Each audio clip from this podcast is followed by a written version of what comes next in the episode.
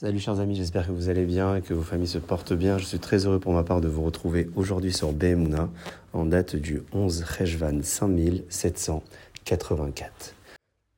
Tous les soirs et tous les matins, nous lisons le Kriyat Shema dans lequel nous prenons sur nous le joug divin, le joug des mitzvot, et dans lequel nous lisons la phrase qui indique le devoir de s'entretenir des propos de Torah tout au long de notre journée. Le verset nous indique dans le chapitre 6 du livre de Devarim, Vedibar tabam, et tu t'en entretiendras. À ce sujet, le Sifri écrit la chose suivante.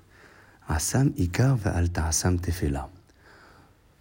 Considère la Torah dans ton activité comme étant essentielle et non pas accessoire.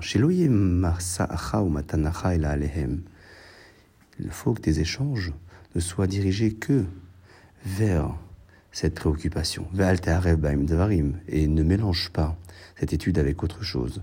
Chez l'Ottomar, pour ne pas que tu te dises la Mati Israël, j'ai étudié la sagesse d'Israël, celle de la Torah, et l'Erv et el Mod, je peux à présent me préoccuper d'étudier les sciences étrangères. Sur ce, le verset nous indique Observe mes mitzvot afin de te diriger vers elles et de les observer.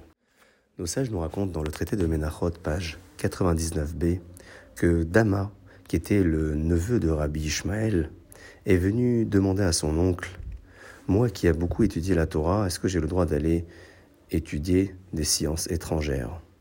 Et à ce moment-là, son oncle lui répond et lui dit Lo sefera Torah azem yomam Il ne faut pas que le livre de la Torah disparaisse de ta bouche, tu devras t'en préoccuper jour et nuit.